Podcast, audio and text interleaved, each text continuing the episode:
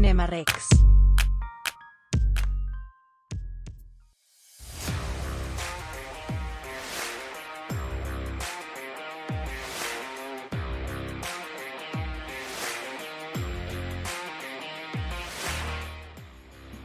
Hola, hola, bienvenidos a un episodio de su podcast favorito de cine, eh, Cinema Rex. Y ahora tenemos el honor, el gustazo una vez más de contar con esta invitadísima de honor, Ale Lomelí. ¿Cómo estás, Ale? Bienvenida. Ay, hola Rafa, pues yo muy feliz de retomar estas grabaciones, ya nos hacían falta, hay mucho cine ahorita y de eso vamos a estar hablando y pues feliz de retomarlos. Gracias, gracias Ale por aceptar la invitación. Y de hecho me, esperé un poquito eh, para acomodar las agendas porque tenía muchas ganas de platicar contigo de esta película. Eh, vamos a, tratar de hablar de tres, pero empezar con una que a mí me, Híjole, yo la esperaba con muchas ansias. Es un personaje que históricamente a mí me gusta mucho, que, que, lo he estudiado hasta cierto punto, no soy un experto, pero me llama mucho la atención las cosas que hacía, que decía, todo el movimiento que hizo a nivel político global. Este, vamos a hablar de, la primera película de Napoleón, que es esta película de Ridley Scott, que eh, trata, de, a un modo muy breve de sinopsis, creo que trata de narrar. Eh, parte de la vida y los hitos más eh, fuertes desde cierto punto de vista de, este personaje histórico que creo que todo mundo conoce, ¿no? A lo mejor si hablamos de un, este, no sé, de algún presidente de Estados Unidos o de algo así, habrá quien los conozca, quien no, dependiendo de, de los bandos y todo, pero creo que de Napoleón todo mundo ha oído, creo que desde chiquitos en las caricaturas nos la metieron con Box Bunny, este, y que, y que definitivamente siempre se hacen parodias, o sea, sobre todo en las caricaturas, en películas, siempre hay parodias de Napoleón, siempre oímos de lo importante que fue, de, del legado que, que, dejó, estemos o no de acuerdo con las cosas que él hizo, porque para nada estoy diciendo que era una persona linda y, y sin ningún error, pero eh, ¿Cómo ves tú este acercamiento, esta, esta propuesta que hace Ridley Scott con este personaje? Ay, pues bueno, también empezar con que yo también era una película que esperaba mucho porque, bueno, no tanto por Ridley Scott, que bueno, así como nos ha entregado grandes películas y grandes clásicos, también creo que es un director muy irregular también, ¿no? Porque así, como te digo, ha entregado grandes películas, también hay otras que, híjole, no tropiezos, ¿no? sí. Gaby Mesa, no te enojes, no estamos hablando mal de tu ídolo. Pero sí, definitivamente estoy de acuerdo en que, en que es un director muy irregular.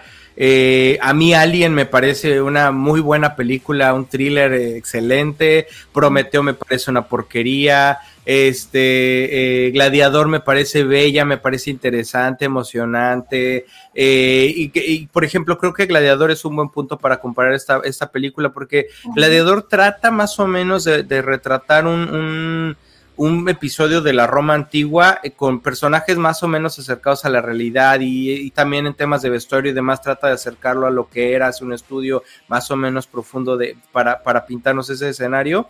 Eh, y se inventa muchas cosas, ¿no? Porque hay muchos errores eh, cuanto a los hitos históricos, ¿no? O sea, que, que, si uno se llamaba así, que si tal ya estaba, ya había nacido cuando pasó tal cosa y demás, ¿no? Hay incoherencias históricas, pero al final la película de Gladiador funciona. Creo que es una película que sí se pone bastante interesante conforme va avanzando, sí te interesa lo que le va a pasar al personaje principal y no importa, como que olvidas un poquito estos errores históricos para quien se quiera poner muy purista eh, y que al final sí, sí entretiene, sí logra el objetivo que, al final es esta parte del entretenimiento, porque no quiere ser una biopic gladiador, ¿no? No quiere ser retratar así con, con exactitud cómo eran y de qué color eran las pieles que usaban los gladiadores y tal, sino tratan de contarnos una historia la película. Eh, no sé qué opinas de lo que hizo con Napoleón. sí, bueno, también a mí Gladiador me parece una gran película, o sea, de verdad. Pero bueno, o sea, también lo mencionaba porque, bueno, es protagonizada por Joaquín Phoenix, que bueno, ya también tocaremos ese punto porque es raro, pero bueno, por lo general que a mí también Joaquín Phoenix es un actor que me gusta mucho, que creo que es de los mejores actores, pero bueno, aquí también hablaremos que pues, también, a mí por lo menos no, tampoco me encanta su interpretación, pero bueno, hablando de Napoleón, pues, uh, no, a mí realmente también me parece una de, supongo que de las películas que quedará dentro de mi lista de lo peor de este año. A mí realmente eh, no me gustó, yo esperaba tal vez más cosas, tal vez un, un retrato, yo sé que, que Napoleón es inabarcable, ¿no? O sea, recordemos que también uno de los proyectos inconclusos de Stanley Kubrick fue hacer una película de Napoleón y realmente se tomó el tiempo de investigar, o sea, cuando fue la exposición aquí en México de lo que fue la obra de Stanley Kubrick, trajeron esos proyectos que él dejó inconclusos, tanto de inteligencia artificial como Napoleón, y de Napoleón sí se armó hasta como todo un archivero con información de cada uno de los personajes que, con los que se involucró Napoleón.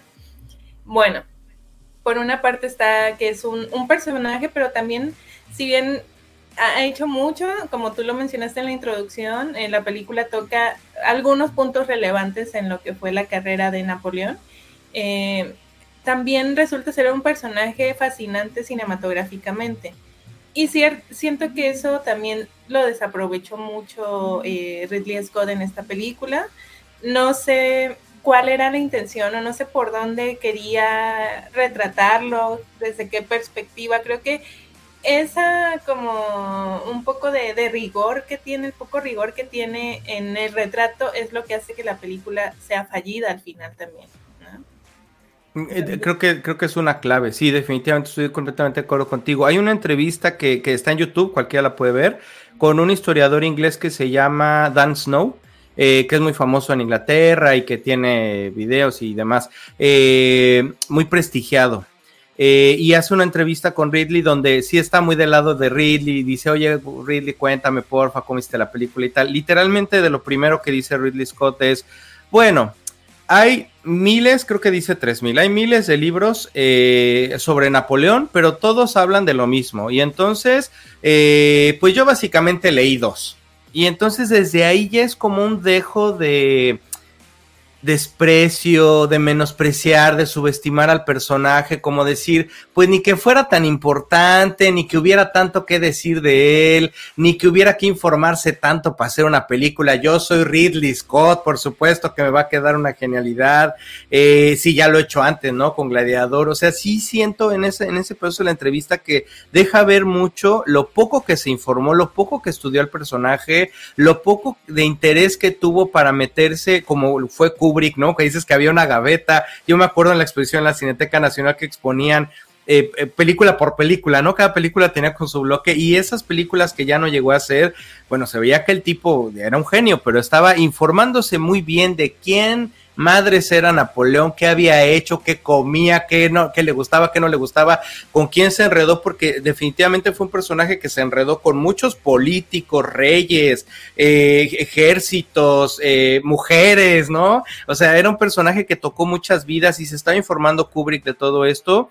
Y en contraparte con Ridley Scott, que leyó dos libros según él, yo creo que ni los acabó de Napoleón, que se refleja mucho eso en la pantalla. Yo lo primero que veo en esta película es no sé de quién me estás hablando, güey, pero este Napoleón está muy descafeinado, muy deslactosado, muy, ni siquiera está eh, creo que, creo que la película es tan tibia que ni siquiera, ni lo odias ni lo amas. O sea, ni siquiera retrata bien la parte de Napoleón mujeriego, este, gacho, frío, que eh, convenenciero, manipulador, eh, politiquero, populista, pues nada, nada. Ni tampoco retrata la parte de genio militar, de estratega, de, de, de, de toda esa. Era un genio Napoleón, desde, desde niño fue un genio matemático, era muy bueno para las matemáticas, lo reflejó después después con las estrategias militares que hizo, cómo pasó de ser un niño de una islita por ahí en Italia a acabar siendo el emperador de Francia, o sea, creo que ni,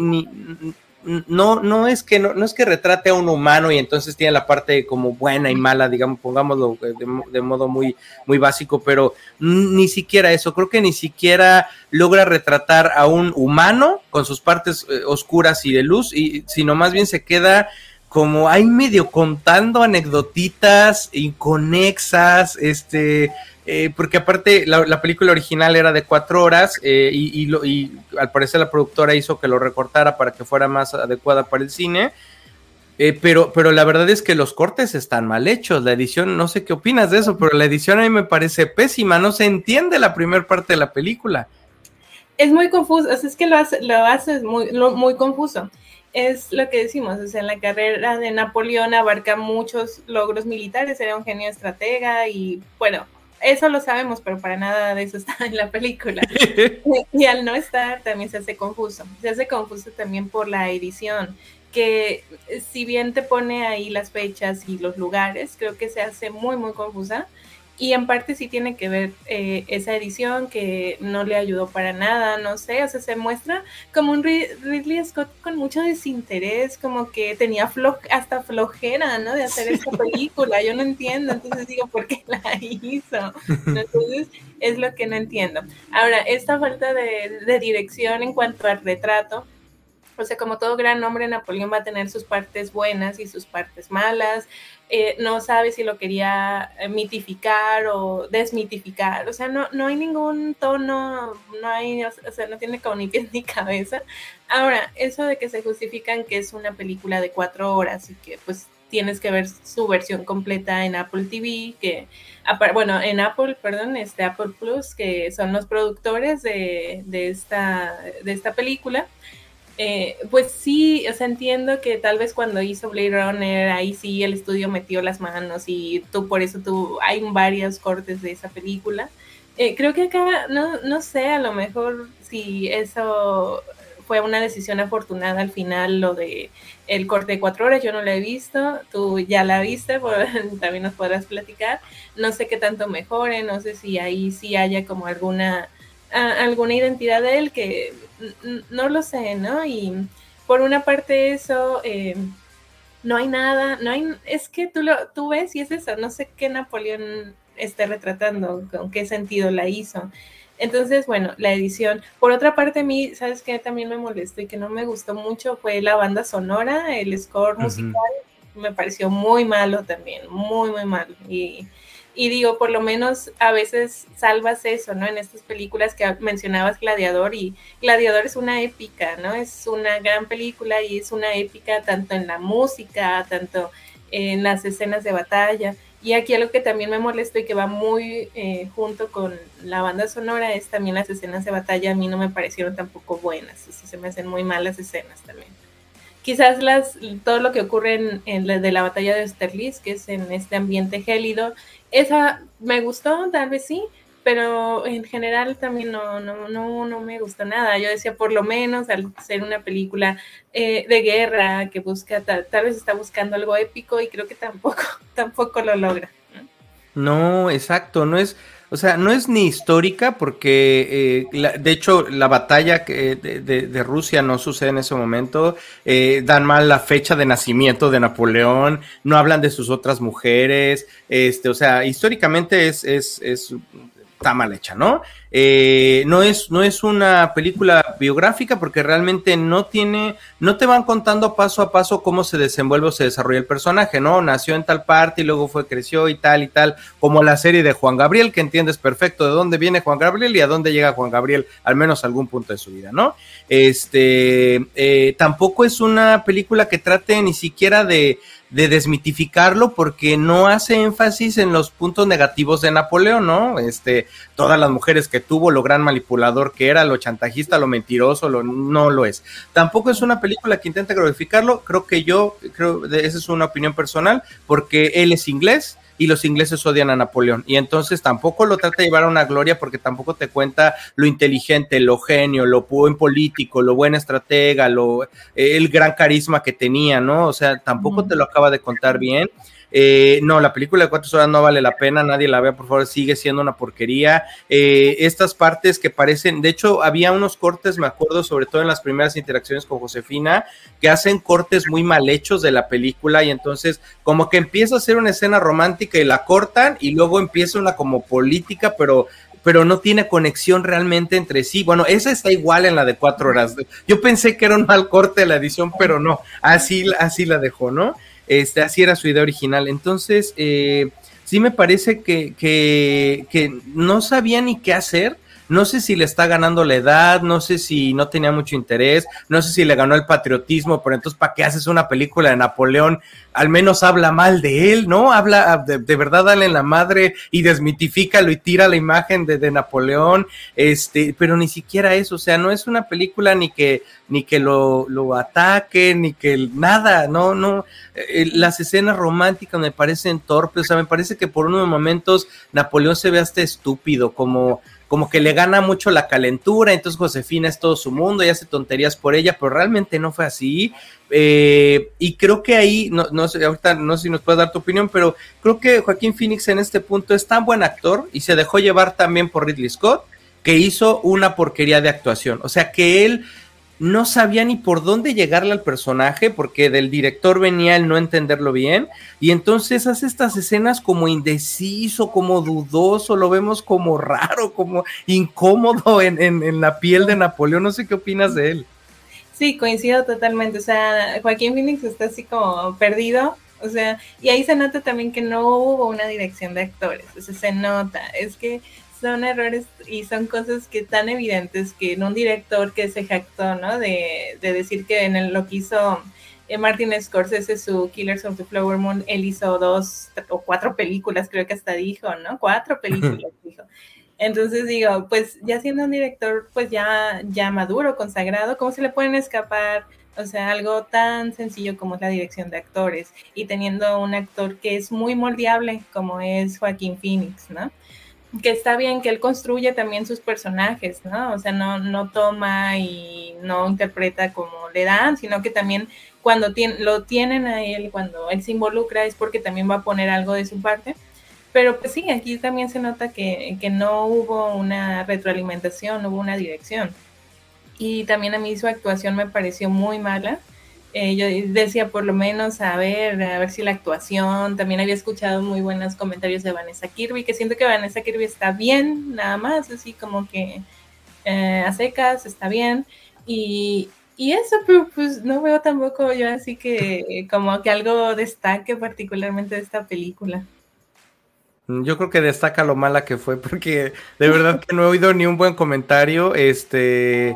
Eh, fíjate que Vanessa Kirby a mí me parece que es la que brilla en la historia, porque ella valientemente dice, como no tengo dirección, como no sabemos ni para dónde vamos, yo me voy a inventar a mi Josefina. Quizá no era así, pero yo me voy a inventar cómo era y la voy a transmitir a través de mi, de mi actuación y personaje, y creo que ella sí lo hace bien. No era Josefina, está mal puesta, así no era Josefina, o sea, el pedo es que el personaje no estaba bien hecho de, fuera, ¿no? De la dirección, por parte de la dirección y del guion, pero ella sí le da un tono, ella sí le da vida, eh, transmite mucho, me, me, gusta mucho de ella cómo transmite a través de los ojos muchas emociones, es muy buena actriz, está guapísima y también eso le ayuda mucho a transmitir y llegar mucho más lejos, todos estos gestos que hace, toda esta, esta parte eh, actoral muy importante. Yo creo que ella, ella sí puede llegar a ser muy buena actriz si, si sigue con papeles importantes.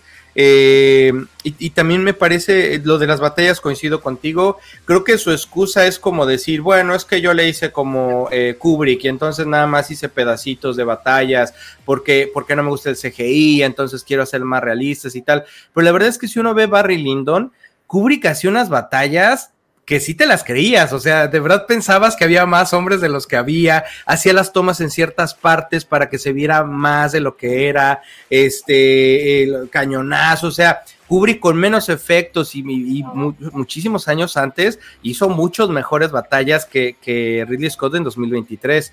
Eh, también la parte de, los vestuarios, las pelucas a veces me parecían como que daban risa, este, no sé, muy mal cuidada, muy mal hecha, muy, eh, sí, creo que yo también la pondría en lo peor que vi en 2023 y también de lo peor que he visto Ridley Scott, con mucha pena, eh, digo, si ha hecho cosas bien padres, ¿no? Soy muy fan de Blade Runner, de, de Blade Runner 2049, me parece una joya visual, es una cosa bárbara, eh, pero, pero esta sí, siento que sí hay como un desprecio al personaje, pero desinterés más que desprecio, como no sé si la tenía que hacer a fuerza o quiso hacer lo que Kubrick no hizo y entonces voy a hacer el Napoleón que no llegó a ser Kubrick, este, pero, pero soy inglés y entonces me cae gordo Napoleón y entonces no lo estudio, eh, porque lo que se ve muy claro al final en la película es que, y eso no es spoiler porque es la historia, eh, al final eh, los ingleses salvan todo, ¿no? Los ingleses, este, acaban con este ser despreciable que estaba haciendo un caos en, toda Europa y entonces ellos salvan al mundo, ¿no? Eh, cosa que tampoco fue así porque los ingleses fueron los que patrocinaban las guerras de Napoleón y estaban metidos también en toda la porquería, ¿no? Pero, pero sí este mensaje al final como de los ingleses somos los héroes, somos los buenos, hay que aplaudirnos, eso creo que sí lo dejó más claro que el resto de la película. Eh, pero sí siento que fue un desperdicio de tiempo. No vean la de cuatro horas, por favor, no la vean. Eh, y, esta sí con pinzas, si es que alguien piensa verla de verdad, híjole, pues solamente que no conozcas para nada a Napoleón y sea un primer acercamiento al personaje, bueno, a un niño, un adolescente que está estudiando, bueno, vamos para que veas en el cine más o menos una primera idea, pero no sé qué opinan, más de eso no se le recomendaría mucho a la gente.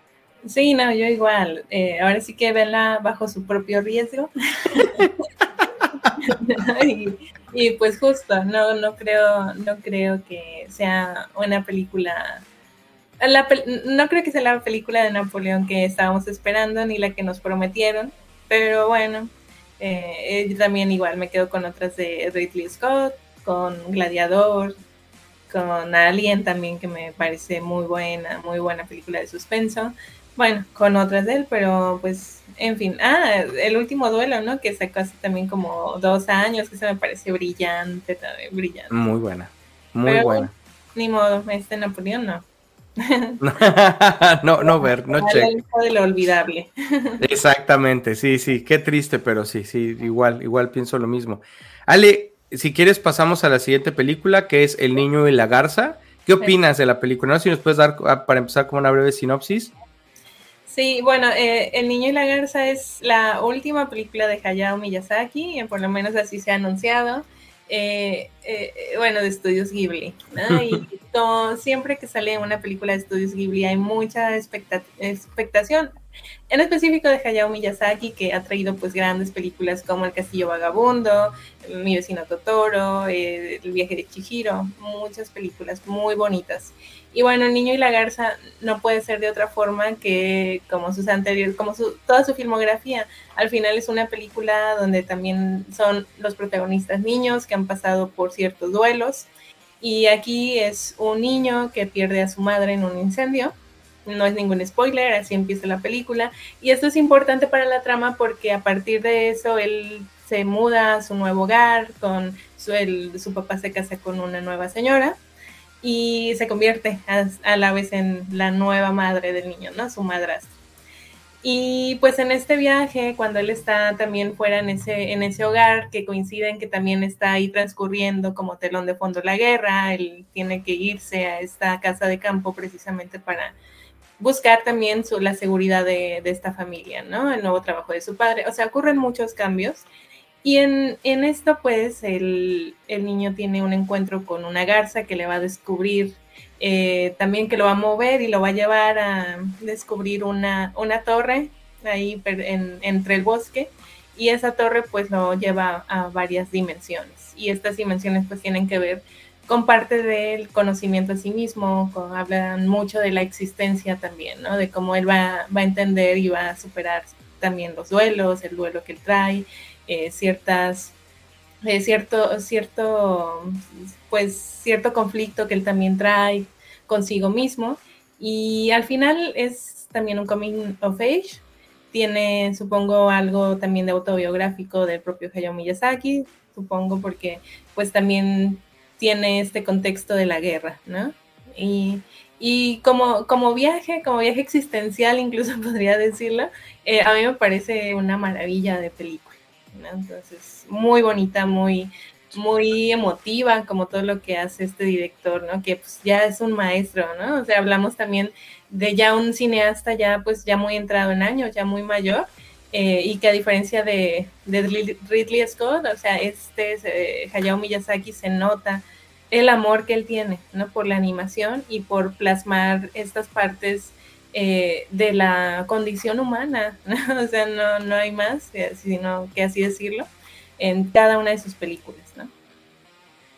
Sí, estoy completamente de acuerdo. Me, me, me maravilla cómo, eh, y creo que es parte de la cultura japonesa, como no por ser viejo ya no eres bueno, no por ser viejo ya no puedes hacer cosas interesantes o buenas o dejar legado para las siguientes generaciones.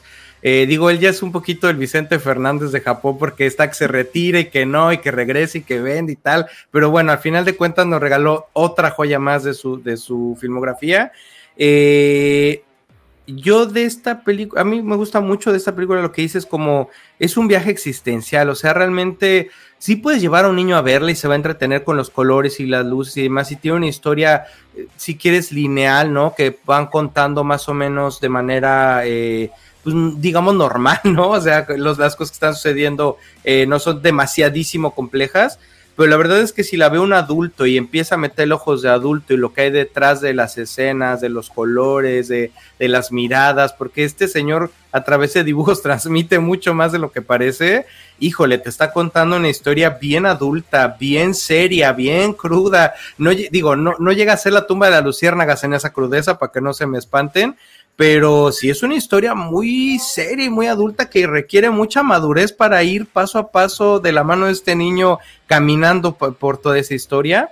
Eh, a mí me gusta mucho de esta película que a diferencia de otras y de otros animes, yo, yo, a mí me gusta el anime, no, no a nivel de que me vista de, de, personajes, pero veo mucho anime.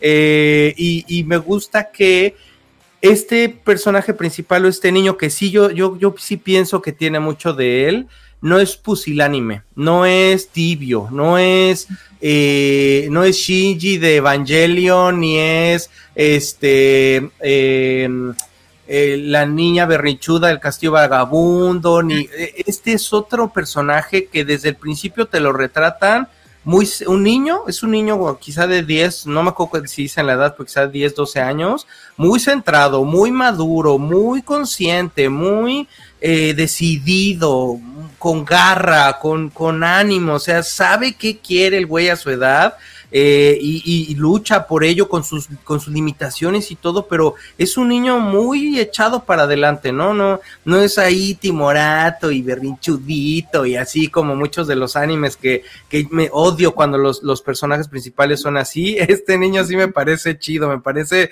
bien en tronco en la película y creo que le da mucha vida el personaje principal de esta película. Sí, totalmente de acuerdo. Es, sí, es un personaje eh, muy particular, pues es eh, un adolescente, ¿no? Eh, y como tal también, pero como dices, con ya con muchas convicciones y eso resalta mucho. Y sobre todo que sí le ha tocado, bueno, esta la, la muerte de su madre, que aparte ocurre en circunstancias muy trágicas, ¿no? En un incendio. Y esa parte, este también un personaje, un leitmotiv, ¿no? Que constantemente va a estar saliendo y, y que lo va a estar acompañando. Y e incluso como en todas las películas de Hayao Miyazaki hay personajes como la garza que luego adquiere eh, otra forma, ¿no? Que son como espíritus que habitan animales, entonces este, que también muy simbólicos, ¿no? Y, y todo eso está ahí plasmado y eso me gusta y al final también que es como sí, como lo mencionamos, un viaje existencial, porque a la vez pues llega en un momento en que la película se vuelve como muy mística, que sale por ahí como un mago, un constructor de la torre, pero a la vez te está hablando de que pues eh, tú edificas, ¿no? Tu propia torre y cómo vas, vas a ir construyendo todo eso y vas a decidir cómo va a ser en sí pues tu, tu universo, ¿no? Más allá de, de entrar en este mundo mágico, todo tiene pues eh, un sentido al final, ¿no? Que va a llevar a este niño de por sí ya pues muy, muy maduro para su edad, pues eso, a pasar ya a hacer esa transición definitiva. Exacto, sí, sí, exacto. Y nos lo cuenta de una manera, creo, muy, eh, sí, sí con animalitos y, y, místico y todo, pero, pero los, lo que te están diciendo los personajes es muy serio y de verdad te está hablando al adulto, está hablando al adulto de una manera muy seria y muy eh, crítica y muy, eh, eh, sí, muy existencialista, o sea, sí te empiezas a preguntar cosas, ¿no? Como adulto de qué onda con, con esto que estoy viendo. de, una, de una muy buena manera, me parece a mí. Eh, ¿Qué te pareció la animación, Ale, de esta película? Ay, bueno, a mí me, me, encantó. Los, los paisajes se me hacen muy bellos, o sea, realmente parecen parecen pinturas más que animación, es algo hermoso, o sea, ah, es una animación 2D y también eso, ponerlo, eh, remarcarlo, que ahora que también, bueno, vimos cómo está, por ejemplo, hablamos de Wish, hablamos de Mario Bros, que salieron este año, ¿no? Que sí es mucha animación por computadora. Esta película, pues el, es el estudio Ghibli sigue apostando por una animación tradicional y ahí se nota, ¿no? Como la animación pues es un todo un arte, ¿no? Eh, y que no necesitas de la tecnología para crear todos esos escenarios tan bellos y con colores también, ¿no? El uso de los colores, las texturas. Eh, es, bueno, a mí me, me, parece también muy, muy bella, muy hermosa en ese aspecto. Sí, es hermosa. A mí me maravilla como dos cosas de él. ¿Cómo, cómo diantres dibujas el agua? O sea, ¿cómo le das esa transparencia a los lagos, a los bloques de agua y puedes ver a través de ella con la luminiscencia que tiene el agua? O sea, ¿cómo dibujas el agua con ese nivel? Está muy cañón. Y la comida porque se te antoja lo que están preparando, o sea, sabes que es un dibujo, pero por alguna razón tu cerebro lo relaciona con comida real y sí parece de verdad alimentos y el humito que sacan, los platillos y demás, se antoja. Eso me maravilla mucho de la animación de Lizzie, como dices, cada cuadro parece una pintura eh, a mí me gusta, o yo, yo, eh, veo, por ejemplo, los animes nuevos como Jutsu Kaisen o Demon Slayer o, o animes muy recientes que están empezando a meter mezclas de animaciones dentro de la misma película o, o serie o lo que sea para transmitirte diferentes emociones. Por ejemplo, estaba viendo ahorita un capítulo de Jujutsu Kaisen donde usan al menos unos 7, 8 estilos de animación dentro de un mismo capítulo, pero en unos te quieren demostrar como coraje y en otros miedo y en otros eh, como, enfocarte en un personaje y todo lo demás lo dibujan como como muy simple, ¿no? Sin ojitos, sin sombras, ¿no? Para que te enfoques en el personaje y así. Eh, y creo que aquí Hayao Miyazaki lo hace también, que él, él pone eh, por ejemplo, la escena del incendio de la mamá, que es de las primeritas, es otro tipo de animación diferente al del resto de la película, pero es porque en ese momento le quiere dar un énfasis al dolor, al, al calor, al, a lo que él quiere expresar en ese momento con un cierto tipo de animación. Digo, no mete tantos diferentes tipos de animaciones, pero sí hay dos o tres partes de la película donde mezcla, como le están haciendo ahora las nuevas casas productoras japonesas, y me parece brillante. O sea, le está metiendo lo nuevo a, su, a su animación tradicional y lo hace de una manera maravillosa, me gustó mucho. Sí, es que justo cuando llegan estas películas de animación extranjeras, bueno, de estudio Ghibli, que es lo que también a veces nos llega más, pues vemos también cómo la animación no solamente es como tal vez lo que nos acostumbra Disney, mm, una animación del mismo tipo de, ilustrar, bueno, de, animación, sí, en todo, en todo el largometraje, ¿no? Sino que acá tiene pues eso, hasta un sentido dramático, eh, emocional, cada, cada estilo, ¿no? Y eso realmente es bonito también y es bonito experimentar porque así te das cuenta que, pues, o sea, no es un género menor al final, ¿no? Porque muchas veces se piensa que, pues, es para niños, la animación solo es para niños, y realmente no, es también todo un género que tiene también sus reglas y que tiene un porqué, o sea, hay historias que no se pueden contar de otra forma más que en la animación, y eso también tenemos que pensarlo así, ¿no? Y eh, evaluarlo como tal también, ¿no? Analizarlo como tal y por eso es que justo como dice, ciertas escenas van a tener un estilo diferente porque tienen más allá de, que se vea bonito o que se vea o que se vea tal vez grotesco o que se vea diferente, tienen un, sentido dramático y un sentido narrativo, ¿no? Y este lo, lo demuestra muy bien. Sí, sí es un maestro para eso este señor.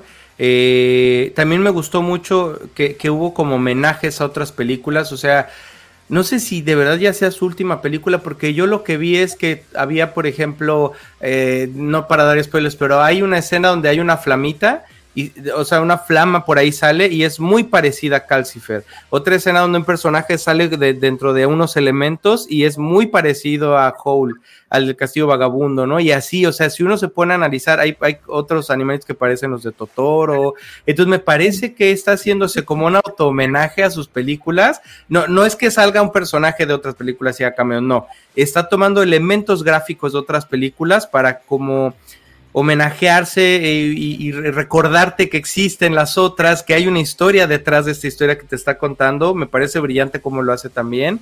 Eh, y, y también me gusta mucho esta parte de que es una película mucho más redonda que otras. A mí Hole, por ejemplo, no me gustó el final, siento que le falta mucho amarrar al final. Chihiro sí me parece bastante redonda, este, Náusica de repente se pone muy, muy, muy larga y ya te pierdes. Eh, entonces, eh, o sea, es muy bueno él, pero sí ha tenido películas también medio medio y otras mejores hits que otras, ¿no? Lo normal.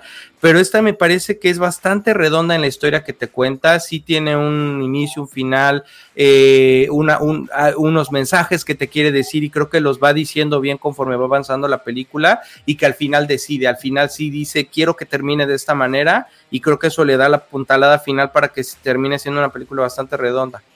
Sí, coincido totalmente. También a mí me parece una película eh, muy, muy bella, muy, muy redonda también en lo que se plantea, en cómo lo plantea y también con personajes entrañables que se convierten al final, ¿no? En personajes entrañables, aunque de principio yo me acuerdo que este cambio que hace la garza eh, ahí que sale por el picoso, el otro me parecía hasta, bueno, supongo que sí hay personas a las que les puede dar miedo, ¿no? O sea, o sobre todo a algunos niños que sí les podría dar miedo, o sea, también recordemos que el cine de Hayao Miyazaki también coquetea mucho con esos, con esas sensaciones también, ¿no? O sea, sus personajes al ser tan místicos, tan de la cultura oriental, también pues generan eso, ¿no? En, algunos espectadores y pues más nosotros que estamos acá en Occidente, que a veces somos, es otro mundo, ¿no? Tanto Occidente como Oriente son mundos distintos, ¿no? Pero a mí me parece también muy bella, sí, es realmente la última película de Hayao Miyazaki, también yo siento que cierra con broche de oro también su filmografía, se va pues como un maestro, ¿no? Y sí, como dices, no toda su filmografía ha sido eh, maravillosa, excelsa, pues creo que no hay directores que puedan también decirse que todas sus películas fueron buenísimas, pero por lo menos sí es un director que se va a distinguir, ¿no? Ahora sí que él sí tiene algunas ahí contadas que tal vez no, no, no consiguió lo que buscaba, pero en general siento que es un director que, que sí, que se va, se va, y si se va, se va con una muy buena película. Sí, sí es la última, qué, qué, rifado se rifó el señor, la verdad que qué buena entrega, eh, yo sí recomiendo que la vean. Yo no diría que es una película para niños. De hecho, no sé si tuviera un hijo, si lo llevaría al cine a ver esa película en particular. Eh, quizá es un poco compleja. A un adolescente, definitivamente sí, un adulto imperdible. O sea, es eh, te da muchos mensajes como adulto muy importantes. Eh, y, retomando un poco lo que decías, no por ser animaciones para niños, sino por ser animaciones simple y no por ser animaciones una mensada. A través de la animación los japoneses cuentan historias bien crudas y, muy bien, muy bien contadas. Entonces sí la recomiendo mucho que la vean si les interesa el cine o entienden o, les gusta entender el cine japonés, el cine de animación. Eh, es un trillón de veces mejor que Wish. Wish no contó nada, eh, con toda su tecnología, con todo su 3D, con todos sus estudios, con toda la lana que tiene Disney. Wish es uno de sus grandes fracasos y, comparándola, eh, digo, puedes ver Wish en el cine, puedes ver El Niño y, la Garza, ve El Niño y la Garza, El Niño y la Garza es una joya.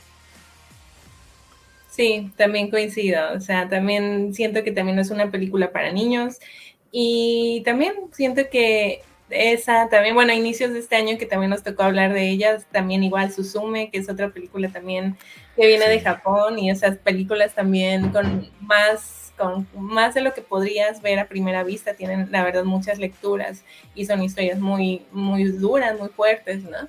Y, y, eso, ¿no? O sea, la verdad que yo sí también la recomiendo, ¿no? No por ser animación, no piensen que sea es, va a ser para niños o, o no, no la van a tomar como una opción para verla, ¿no? Al contrario, creo que es de las mejores que pueden ver eh, cuando llegue a cartelera. Sí.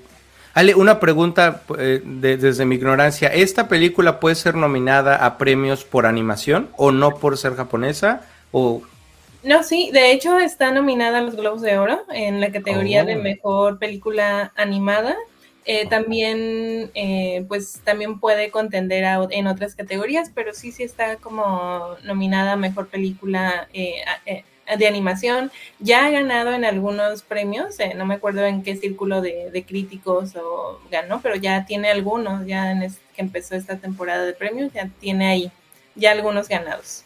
Wow. ¿Chihiro ganó Oscar o no me acuerdo bien si ganó? creo que Globos de Oro nada más, ¿no? Ajá, creo que nada más Globos. No recuerdo, pero sí, no, la del Castillo Vagabundo es la que ganó el Oscar, ¿no? Ah, igual y sí, igual y sí. Sí, alguna ya de él ya ha ganado el Oscar, pero no recuerdo cuál fue de esas dos. No, pues yo, yo votaría más por esta. Esta me gusta más que, que El Castillo Vagabundo. Está mucho más redondita. Ojalá participe. Me gustaría verla este, contendiendo con otras películas. Creo que este año en particular nos ha dado buenas películas animadas. No sé qué piensas tú. Sí, coincido tanto animadas como películas también que van para la categoría de película internacional, que antes era la categoría de películas extranjeras, hay muy buenas películas. Hablando de Japón también, este que Wim Wenders regresa con una película japonesa que es la de em, Perfect Days, que también es producción totalmente japonesa y también es una película corta pero también muy bella también, ¿no? Con todo también creo que supo entender muy bien eso, la cultura japonesa, como los japoneses, eh, eh, bueno, no, no vamos a hablar ahorita de esa peli porque también... Sí, si quieren, sí, le damos, le damos para que se interese si la ven. pero si eso eh, trata sobre un personaje, son pocos personajes en esta peli, y el personaje principal casi no, no habla, no hay diálogos casi, de hecho, el actor ganó la Palma de Oro a la mejor interpretación en Cannes. Oh. Pero es, es también porque su trabajo se dedica a la limpieza de baños públicos en Japón. Pero eh, es una película donde muestra toda la melomanía del propio Wim Wenders, ¿no? Donde tienes una muy buena banda sonora porque el personaje escucha desde eh, Lou Reed, eh, la, la, canción de Perfect Day, eh, como hasta Janis Joplin. O sea, la verdad que tiene un score así buenísimo. Y también, ¿no? Como habla como de esta, como en la cotidianidad también encuentras la belleza, ¿no? Y es la verdad una película muy hermosa. También ah, con un hay punto existencial también, ¿no? De ya es un personaje ya mayor, ya, eh, ya un señor ya mayor, pero bueno, también como ves que también se nutre mucho, ¿no? O sea, también los libros que lee, lee a Patricia Highsmith, a muchas, o sea, la verdad es una película muy bella que cuando también llegue y tenga su momento, em, también se las recomiendo. Y también espero hablar de ella más adelante, ya cuando también la hayas visto, Rafa, que también te invito a que la veas y luego hablaremos de, de ella porque vale mucho la pena. Wow, me encanta, Le. Sí, es que tú, tú, has tenido un poquito más de acceso a ver otras películas. ¿Cuáles nos recomendarías? Digo, van a venir ahorita las películas, eh, diferentes lugares van a irlas poniendo de diferentes maneras. ¿Cuáles nos dirías que son las imperdibles para, de las que ya has visto para esta época de que ya va a empezar? las alfombras rojas ya están desplegándose por todos lados. Bueno, es que también creo que es un buen año que Creo que ahorita no, no se había mencionado mucho por lo de las, las huelgas de actores, guionistas, pero ya que se está retomando todo, eh, eh, creo que es un buen año en el que hay muy buenas pelis, tanto las que contienden, que son producciones estadounidenses para mejor película, como las extranjeras, o sea, también me gustó mucho una de Mateo Garrone que está compitiendo por parte de Italia, se llama Yo Capitán eh, también que habla de la migración de eh, sudafricanos a Europa, también una película muy, muy buena también, pero también sus escenas también muy fuertes. Em, eh, ah, bueno, Anatomía de una caída, que ahorita está también triunfando mucho y es una película europea que también está nominada dentro de la categoría de mejor película, tanto como también como extranjera, entonces oh. buenísima actuación también de Sandra Huller, una actriz alemana que también resulta que fue también un muy buen año para Sandra Huller, que también está en otra gran película que es Zona de Interés, eh, de Jonathan Glazer. Entonces ahí también de unos alemanes que, que, son los que dirigen Auschwitz y su casa está ahí casi en el patio trasero de Auschwitz y es una película bastante subjetiva que también cuando la, la veas Rafa también esperemos hablar porque a mí me impresionó mucho si bien tenemos muchas películas que han tocado este tema del holocausto, creo que ninguna lo hace de la forma en que lo hace la zona de interés. wow. También a, verla. y bueno, Poor Things, que ahorita también va dentro de mis favoritas, dentro de las que yo creo son de las mejores de que vamos a ver este año. Esa, eh, American Fiction, por ejemplo, también. O sea, hay varias, hay varias, creo que se vienen muy buen tiempo para el cine, ya también en todo esto lo que es la temporada de premios, eh, también nos hace felices porque es cuando vemos el mejor cine que nos puede llegar. Guardan lo mejor para el final los, los, los mendigos. Este, Poor Things, muero por verla, nada más que siento que a Yorgo, Yorgo Lantino tengo que verlo como recién despertado o, muy descansadito porque, híjole, las que he visto de él sí son unos viajes, están muy buenas, me gustan mucho, pero sí tienes que estar como en cierto mood para agarrarle y entrarle bien a la película porque no es Wish y no es Napoleón, ¿no? O sea, sí están, están interesantes de ver y le puedes buscar patitas y manitas y le van saliendo todo el tiempo las películas de él. Sí, sí, la verdad es que sí, y esta no no, es igual, ¿no? Esto es igual también, eh, súper extraña, pero también tiene, formalmente tiene cosas bien interesantes, ¿no? Un blanco y negro, otra parte color, otra eh, que utiliza el lente ojo de pez, así, muy buena. Wow. Oh, Ale, muy bien, gracias por darnos luz. Voy a, voy a buscar las que me comentas y las voy a ir viendo conforme vayan saliendo por acá. Este, igual sí, hay que platicar de las que vayamos viendo, porque de aquí a los Oscars van a sacar las mejores y seguramente va a haber mucho de lo que hablar. Me parece también que fue, es un buen año para el cine en general, a pesar de las huelgas que hubo y demás, creo que sacaron buenas películas. Creo que también eso dio opción a que otros estudios un poquito más chiquitos o no tan conocidos brillaran más, este, que hubiera propuestas nuevas, o sea, no ver refritos y lo mismo, sino ver cosas nuevas, me parece interesante. Eh, y no sé si quieras que hablemos por último de esta que está en streaming en Netflix, al menos yo la vi, que se llama The Killer o El Asesino. Eh, no sé, no sé qué nos puedes contar de esta, de esta entrega.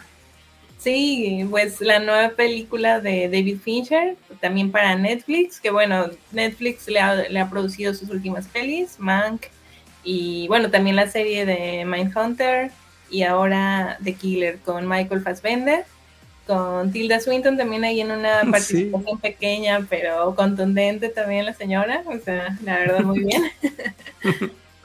y bueno, en general la película, como su nombre le indica, trata de un asesino a sueldo, ¿no? Un sicario un francotirador, ¿no? Como, bueno, un asesino, ¿no? Que, que lo contratan pues eh, las élites, ¿no? Para deshacerse de enemigos. Y creo que pues esa es como la, la sinopsis así a grandes rasgos, porque pues la película es una película muy introspectiva, podríamos decir, ¿no? Es casi Michael Fassbender hablando, hablándose así, ¿no? Y escuchamos la voz en off, es como si escucháramos lo que él piensa, ¿no? Y cómo él se prepara cada vez que va a ejecutar algo. Exacto, sí. Sí, esa la puede ver cualquiera Netflix. Eh, eh, antes de empezar el podcast decíamos que está muy polémica esta película, creo que sí he dividido en general opiniones. Hay quien opina que es muy compleja y, que tiene muchos, eh, muchas capas, muchas lecturas. Hay quien dice que no es buena. No sé cuál es tu opinión de la película en general. A mí, a mí me parece una película buena, sin embargo no creo que sea de, los, de lo mejor de David Fincher. Eh, tiene su estilo, eso sí, es, una película que tiene pues esta fotografía y esta iluminación que le gusta mucho a David Fincher y sobre todo que bueno, se sigue centrando eh, en, pues sí, tal vez en un tema, ¿no? En el, asesinato, los asesinos, aunque aquí no es, son, no es un asesino serial, pero entra también dentro de esta, dentro de esta vertiente. Categoría. Categoría, exactamente. Entonces, eh, a mí me gustó, aunque siento que sí ahí hace algunas subversiones en cuanto a lo que tú esperas que va a pasar con el personaje, ¿no? Y siento que eso es lo que al final termina molestando a um, ciertos espectadores. A mí me parece que lo resuelve bien, es en sí, yo, lo, yo la veo, o sea, si la veo y, creo que es como lo que le interesaba a David Fincher, eh, el retrato mm, del personaje, de quien comete un asesinato, quien le pagan por hacer eh, un ser el ejecutor, ¿no? Como él mentalmente eh, debe de, prepararse también para que no haya, eh, para que sea un trabajo limpio, pues, ¿no? Porque si no, luego, pues, en, que en este caso, pues, el, el, el encargo salió mal y lo que tuvieron que hacer, pues, quien lo contrata es como también, pues, ir sobre él, ¿no? Al final lo querían ejecutar a él porque pues, no cumplió, eh, no hizo bien el trabajo. Pero bueno, eh, vemos cómo, como suele luego ocurrir, eh, pues por azares del destino, pues no, encuentran a él en su casa y pues a quien terminan ahí medio matando, pues es a su novia o interés amoroso o lo que sea. ¿no? sí, no, no se define que sí. su acá. Ah, exacto. y bueno, yo siento que aparte que es de él, aparte de todo esto, cómo se va preparando, cómo es un trabajo que también le lleva tiempo, en donde luego lo vemos eh, hasta haciendo estiramientos, luego cómo va eh, rastreando a estos personajes, cómo va obteniendo información, cómo al final también muestra que es muy sencillo ingresar a ciertos eh, edificios que son muy vigilados. Creo que esa parte está bien, pero supongo que, pues, o sea, yo no, no le podría encontrar algún pero así tan grande, porque a mí me, pareció una buen, un buen ejercicio, pues un buen ejercicio de, contención, incluso diría yo, ¿no? O sea, pero sí, eso sí, o sea, también considero que no es dentro de las grandes obras de David Fincher, pero tampoco es mala, ¿no? Entonces, para mí creo que es un buen ejercicio de, de contención. Sí, sí, yo lo tomaría igual como ejercicio, más que, más que una propuesta nueva de película de David Fincher, más como eh, yo, yo lo que pienso es que a lo mejor él como que quería retratar cómo él ve a eso, ese tipo de personas, cómo él siente que son esos hombres en la vida real eh, y, qué le podía pasar a uno de ellos en ese caso, ¿no? Me gusta mucho el diálogo interno que tiene que él, que la neta es que quien le ha buscado, se ha visto en este, reviews y demás, no, es que los diálogos internos son bien profundos, existenciales, está más existencial el niño y la garza. Este, o sea, sí tiene diálogos interesantes, algunos están hasta cagados, pero tampoco están revelando la gran cosa de la vida y el secreto de la vida, no, tampoco. Este, creo que era mucho más un ejercicio de introspección y como dices de contención, que Michael Fassbender es una actora que creo que pocos hubieran podido hacer bien este papel.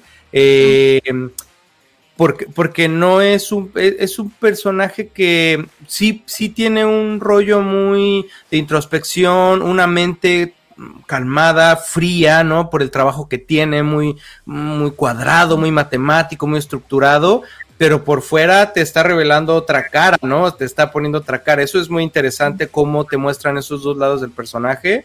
Eh, me quedo mucho con las escenas de acción, la verdad es que están bien buenas.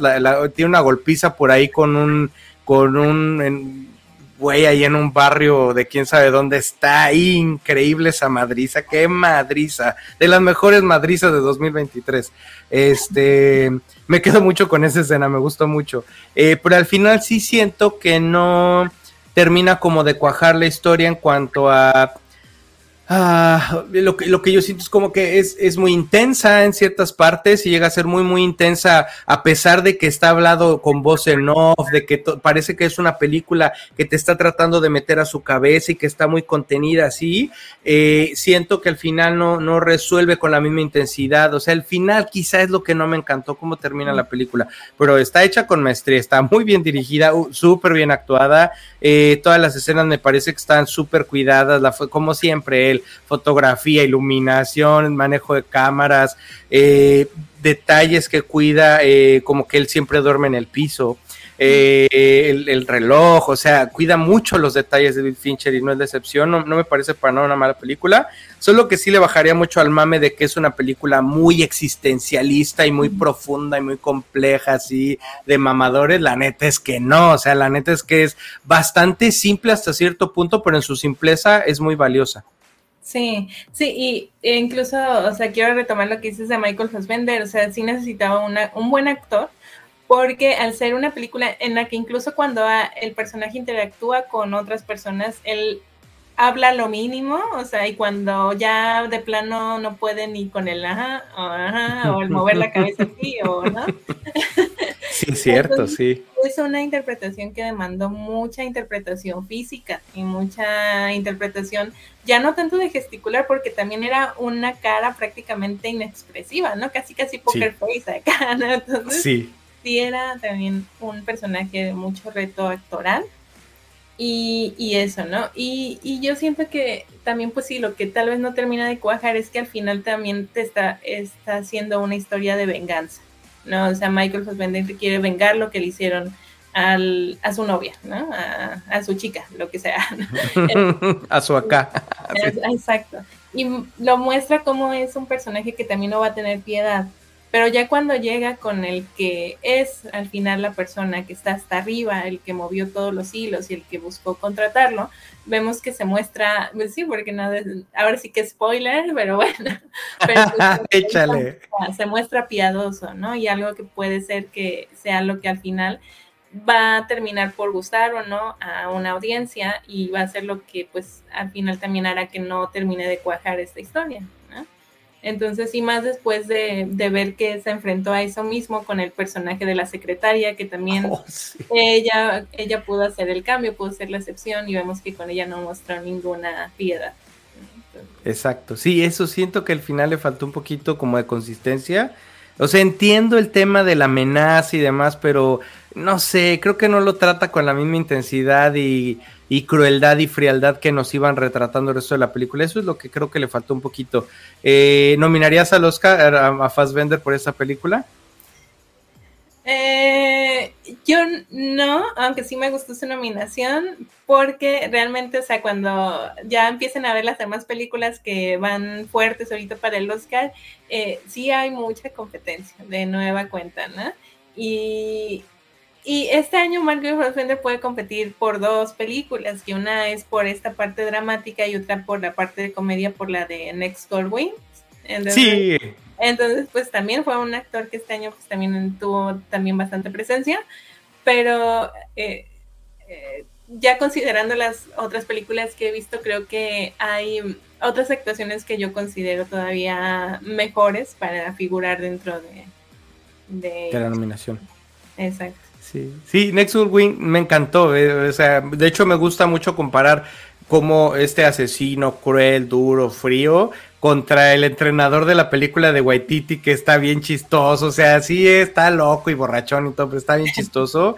O sea, el rango actoral que tiene el señor está bien cañón, de verdad, mis respetos.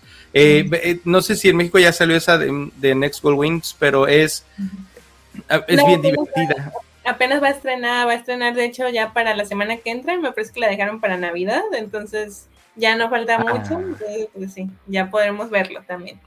Véanla, véanla, está increíble, a mí me gustó, bueno, todo el cine de Waititi a mí me gusta mucho, soy muy fan de él, pero esta película parecería que es la clásica película de el entrenador cuya última oportunidad para redimirse es salvar al eh, peor equipo del mundo mundial de, de algún deporte, que en este caso es fútbol. Eh, y, y, sí, un poquito es eso, pero creo que el toque Waititi inteligente, eh, las bromas de humor negro que hace, el mismo personaje, la profundidad que le da Fassbender al personaje del entrenador, eh, que, que, o hace brillar ese equipo o, se lo carga la tostada. Creo que está muy interesante cómo está el planteamiento de la película. Es, es menor, o sea, también no es, no, no es para los Oscars, pero creo que es muy divertida. No sé qué piensas de esa, Ale. Pues fíjate que todavía no la he visto, aunque oh. pues, por ahí la tengo pendiente, de hecho.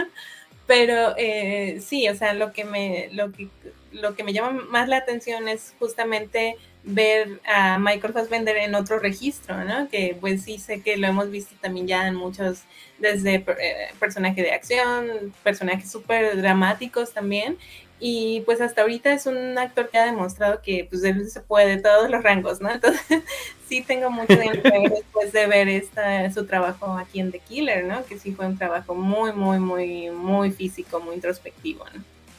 Sí, muy serio, muy, sí, me gustó mucho su actuación. Espero que que sigamos viéndolo en películas así de interesantes, así de novedosas. O sea, ya lo vimos de Magneto, ya lo vimos de mil cosas, y, y, sí nos está regalando, como dices, otro rango actoral que es difícil, o sea, es difícil que un actor lo muevan tanto, porque usualmente o es chistoso, o es serio, o, tiene cara para eso, para el otro, pero él, él de verdad que es bien flexible.